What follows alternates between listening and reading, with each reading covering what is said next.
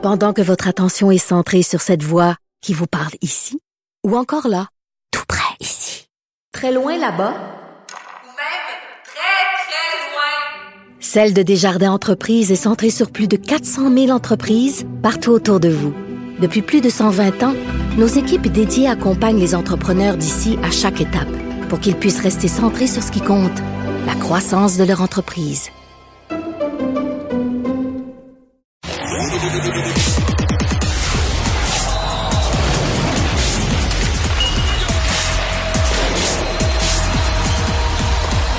Jean-François Barry, un chroniqueur pas comme les autres. Salut Jean-François. Salut Mario. Tu nous as parlé beaucoup euh, des échanges hier, mais aujourd'hui, deux gros noms, dont une super vedette, bon, qui vieillit en âge, mais qui était une super vedette de la Ligue, Patrick Kane, qui change d'adresse. Ouais, Patrick Kane, honnêtement, c'est un des joueurs que j'adore dans la Ligue nationale de hockey. Il y a des mains, il y a le don de marquer les gros buts au bon moment. Non, puis il était un joueur clé d'une Coupe Stanley quand même, là. Ouais, ben de, de deux, trois Coupes deux, Stanley. Deux, trois, ouais, deux plus qu'une, c'est ça. Mais là, euh, pour vrai, celle-là, j'aime pas de la façon que ça s'est fait. Dans le fond, il a donné une liste. Il a donné une liste de une équipe. Il dit moi, je vais être échangé aux Rangers de New York. Fait qu'évidemment, pourquoi il va aller avec les Rangers? Parce que c'est une bonne équipe. Est-ce qu'ils sont si favoris pour la Coupe Stanley? À mon avis, les Canes sont bien meilleurs. Ou... Mais là, ils commencent à être forts, là, les Rangers. Là. Écoute, tu sais, Panarin est là, Zibanejad est là, Chris Kreider est là. Euh, ils ont euh, Serge Cherkin, là, t'ajoutes Patrick Kane, honnêtement. Donc lui, il voulait aller avec les Rangers. Ben, lui, il voulait aller avec les Rangers. Je pense qu'il aimait le marché aussi. Il veut se retrouver euh, jouer au Madison Square Garden euh, puis tout ça. Mais je trouve que ce que ça fait, c'est que ça débalance tout. Les Hawks ont rien eu pour un choix de deux puis un choix de quatre, Mario. Ça n'a pas de sens. Si jamais ils se rendent en finale de conférence, là, ils vont avoir un choix de 1. Le choix de 2 va tomber d'un choix de 1. Mais s'ils se rendent pas, c'est rien pour Patrick Kane, un choix de 2, un choix de 4. C'est un non-sens. Mais en même temps, comment veux-tu négocier? C'est soit ça ou il reste dans ton équipe puis baboune. Tu le perds à la fin de l'année de toute façon. Ce dossier-là était mal géré de A à Z. Si tu savais que le joueur voulait partir, pourquoi tu l'as pas échangé l'année passée? Pourquoi tu l'as pas échangé en début de saison? Pourquoi tu attends là avec un gun ça attend pour faire ton move? Les Rangers. Mais là, j'ai vu qu'il faisait un move que l'Arizona était mêlé à une transaction à trois. Bah, ça, c'est l'autre affaire. Tu vois, j'en ai parlé avec Philippe Vincent ce matin.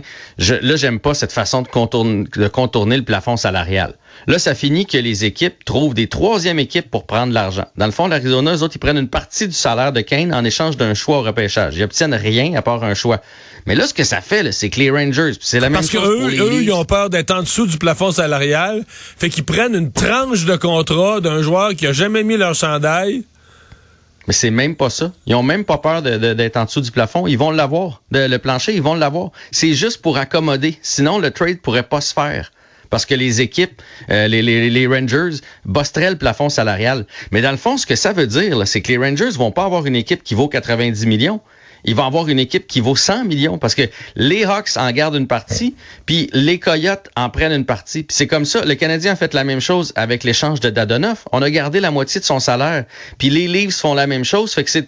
Te souviens-tu l'année où euh, les. on les, donne des moyens supplémentaires à des bonnes équipes de se de, de se pacter un club. C'est en plein ça. Fait que dans le fond, t'as plus une équipe qui vaut 90 millions, t'as une équipe qui vaut 100 millions, 105 millions. Ça me fait penser l'année. Mais pourquoi les autres font ça? Il est où l'intérêt des autres de jouer dans le film? Ben, les Coyotes, eux autres, ils mettent des choix en banque. Fait que dans le fond, ils sont en train de se remplir de jeunes. Puis probablement qu'ils se disent un jour, la, roue va s'inverser. Ça va être nous qui, allons avoir besoin de ça. Fait que c'est une façon.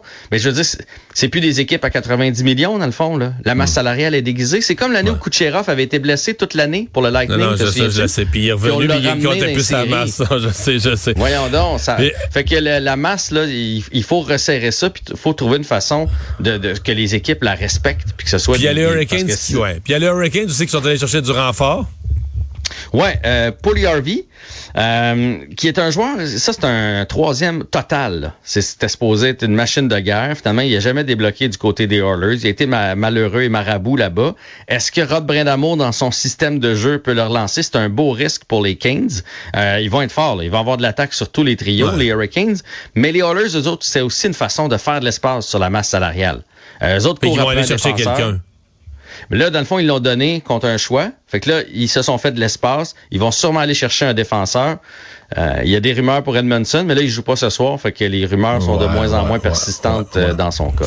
Euh, avant de parler du Canadien qui joue ce soir, euh, qu'est-ce- suspension de trois, trois matchs à Kendra Miller, euh, mais c'est pas un geste violent, c'est un geste dégueulasse. Qu'est-ce qui est arrivé? Écoute, dans une mêlée après euh, coup de sifflet, le proche de- du gardien, euh, il y a quatre joueurs qui sont là, euh, deux des Rangers, deux des Kings, et euh, Drew Doughty, je sais pas ce que Doughty a dit, quelque chose comme ça, et il crache en plein visage, mais pas un petit. euh, J'ai vu l'extrait, là, un beau gros crachat qui sortait de loin en plein bon visage. sens. Là, il a dit que c'était accidentel, qu'il visait pas Non, mais il a nécessairement. dit qu'il respectait juste- Drew Doughty au suprême degré, qu'il aurait jamais fait ça, puis c'était un accident. Ouais. Mais là, un accident, il crachat bien visé. euh, de... Écoute, il, il était à 45 cm. Là. Tu sais, je veux dire, tu sais que ton crachat va aboutir en plein sur le bout de son nez. Là. Fait que trois matchs de suspension, puis oui, c'était dé- pour vrai, c'était dégueulasse. Mais c'est un geste vraiment invraisemblable. Ça n'a pas de Vraiment. bon sens. Bon, Ouais. le Canadien est dans l'Ouest euh, ce soir. Ils vont jouer, Ouais. une, Ouais, ils vont ça jouer sera à une heure, on évident. peut pas les regarder. là. mais moi, je vais le regarder pour vous autres, mais j'imagine que toi, tu vas être couché, c'est à 10h30 ce soir. Contre les Sharks? Contre les Sharks. Donc, Goulet est là, Allen devant le filet, euh, Edmondson, malheureusement, ne sera pas là. Et c'est surtout ce qu'on va surveiller, le premier match de Kourianov. qui Sur va le premier trio.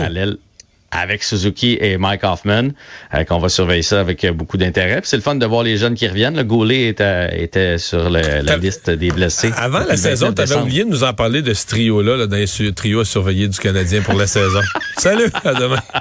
Salut.